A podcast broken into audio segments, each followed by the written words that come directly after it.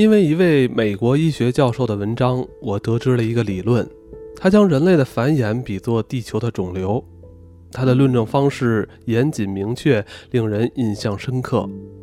但受限于我的能力，在此只能提供一个简化的版本。这位教授解释，在地质学上的第四世纪初，非洲的陆生脊椎生物，尤其是灵长类动物的干细胞，产生了一个类似人类的组织体。这些组织体在当地是健康的，但到了近东地区，它们通过皮肤接触到更多丰富多样的养分，变成了恶性。然后在被由人类驯化的植物或动物的组织吸收之后，完全变成了肿瘤。这些恶性细胞以微型脓液的形式，在欧洲南部和亚洲的黏膜下区域迁移。在近东地区，这些转移甚至发展成了厚板的形态，在当中出现了许多锂质、铜质和铁质的包含体。这些原本长期局限在东半球的聚合性肿瘤，引发了西半球类似细胞中的潜在的恶性。这种现象被称为哥伦比亚推展，是来自西班牙和昂格鲁萨克逊的复制细胞重组。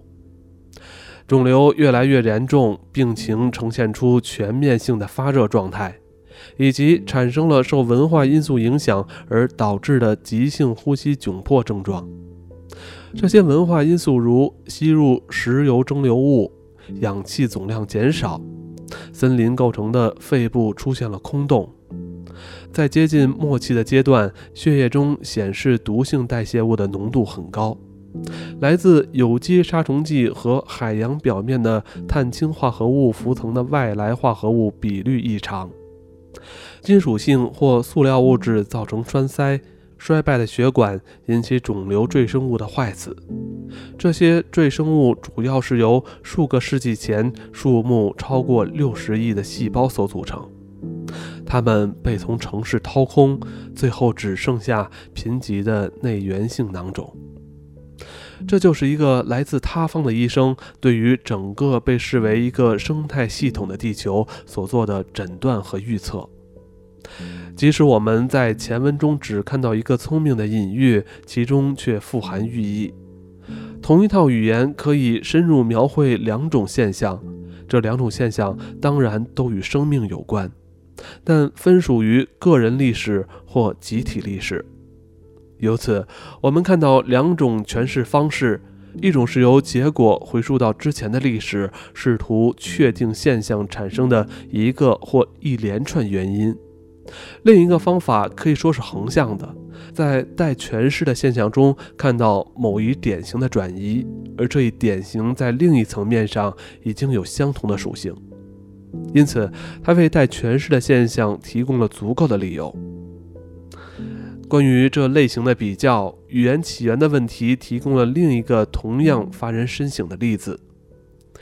近五十多年的研究证实，言语对于一些灵长类动物来说并非遥不可及。但事实是，人类的语言与动物在天然环境中发送的任何信息都不相同。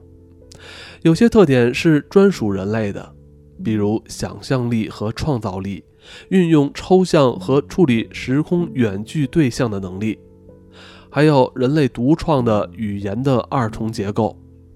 二重结构是指第一层由可辨认的最小单位构成，这些单位在第二层组合起来形成有意义的单元，组成字词和语句。我们不知道是什么样的先决条件产生人类所拥有的大脑能力。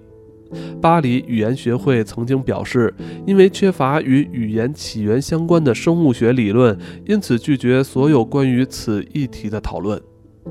然而，这一题仍是有效的。或许我们没有办法知道人类的语言是如何脱离动物性的沟通，进展到现如今的模式。这两者的区别是本质的，而不是程度上的。而且，这个问题似乎在任何时间都显得难以解决。所以，古人甚至某些现代人把人类的语言视为一个神圣的职能。遗传密码的发现则使这些猜测失去效力。它向我们展示了，在与人类语言相距遥远、位于其下的一个层级，有符合言语的原型存在。它同样也是生命的一种表现方式。口语符码与遗传密码，只有它们两者使用数量有限，如同因素般不具意义的离散单位，互相组合在一起后，产生如字词般的有意义的最小单位。这些字词构成语句，语句当中还包含了标点符号以及支配这些微小信息的语法。此外，就像人类的语言遗传密码的字词可以根据上下文改变含义，在人类具有语言能力这件事上，即使我们不应低估学习的重要性，但掌握语言结构的天赋必然来自它生殖细胞内的编码指令。当我们开始探究人类语言的基础基因遗传的问题就出现了。遗传密码的结构以及人类语言符码的潜在结构之间存在有同构性。这个普遍的构筑让人想到应该来自智人的分子遗传。语言结构因此得到仿照分子间联系的结构原理，同样转移到细胞层次。人类的繁衍扩散与癌症疾病分类学的发展一致。现在考虑第三个问题，即人类社会的起源。自古以来，哲学家不停探究这个问题。它和语言起源有相同的困难。在没有语言和出现语言之间，分界是如此清楚，寻找中介的过渡形式完全徒劳无功。然而，这段过渡形式的确存在。只要往更深的层次去寻找，人口扩张的细胞、语言的分子、社交性的细胞等等。如何从个体独自生活演变到群体生活？我们在陆生阿米巴原虫身上能够观察到，而且科学上是可以解释的。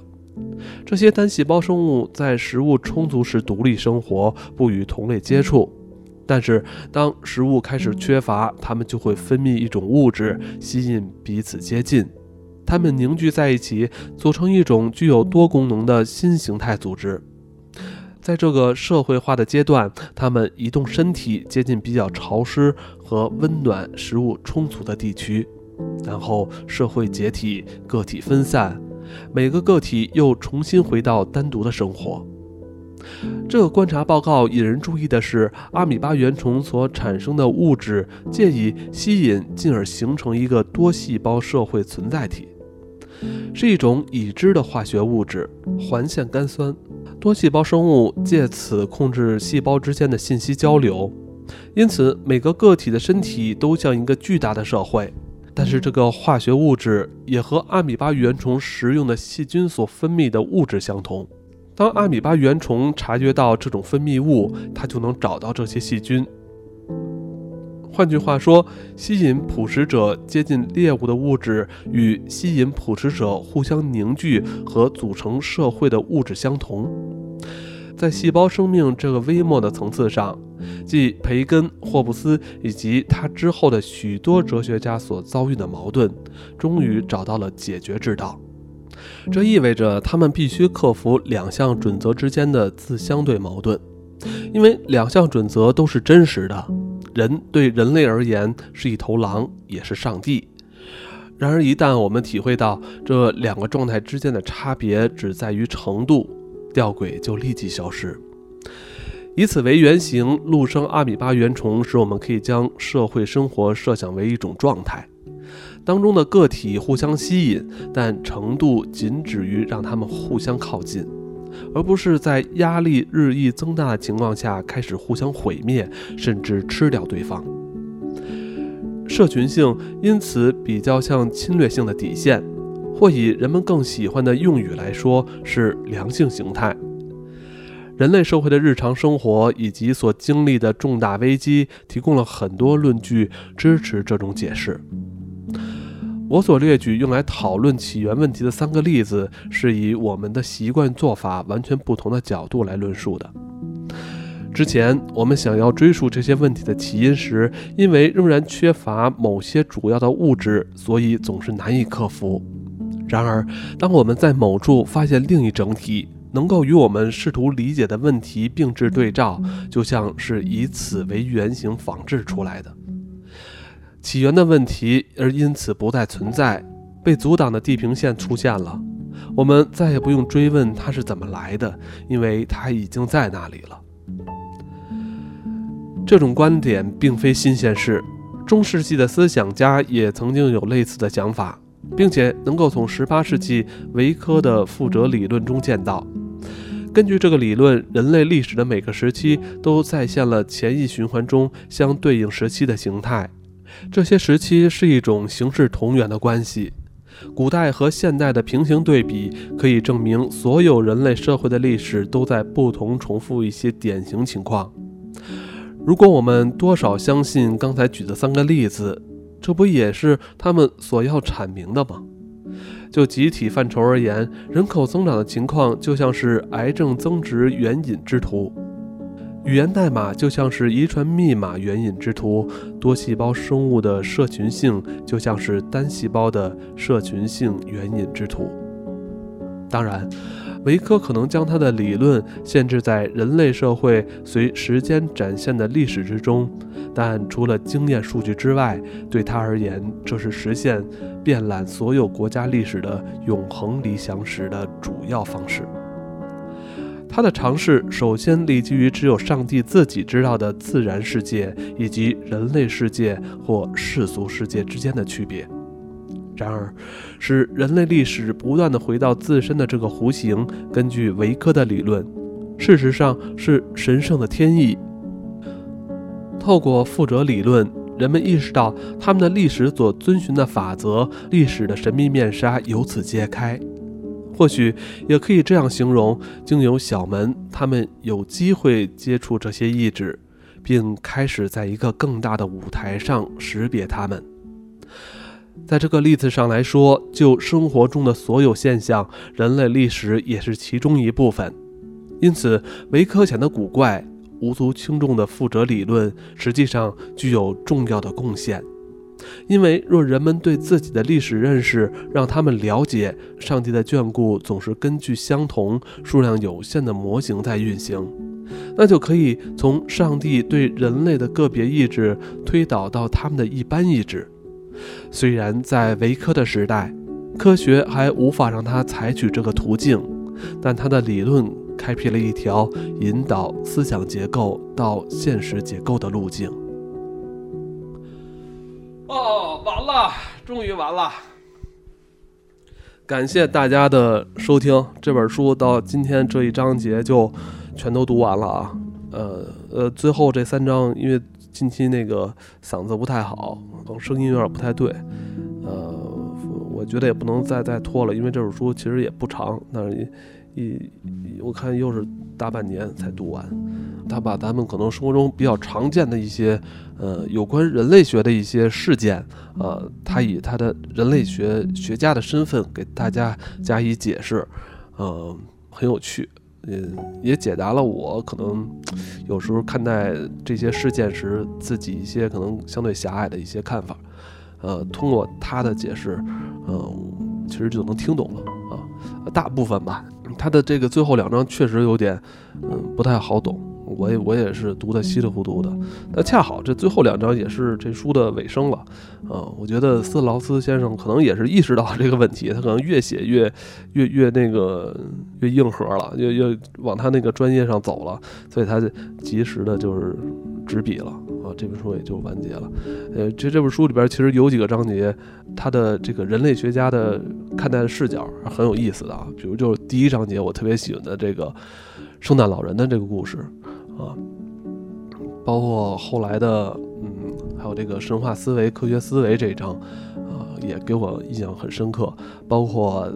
呃，与本书同名的那一章节，我们都是食人族，啊，包括我看后台留言比较多的，还有就是女性与社会起源的那一章，我看有很多朋友参与讨论，啊，这书里边有一章我没有读，呃，如果有机会，如果大家喜欢这本书的话，可以去。购买这本书，然后可以看看我没有读那一章，啊，大家可以去读文字来体会一下。其实我读这本书的呃初衷啊，非常呃很简单，其实就是嗯，就是把自己觉得，哎，我觉得还是不错的一本书推荐给大家。呃，我只是抛砖引玉，呃，读的不好，因为本身也不是这个，呃，有声书这个朗读者专业啊，这个跟人家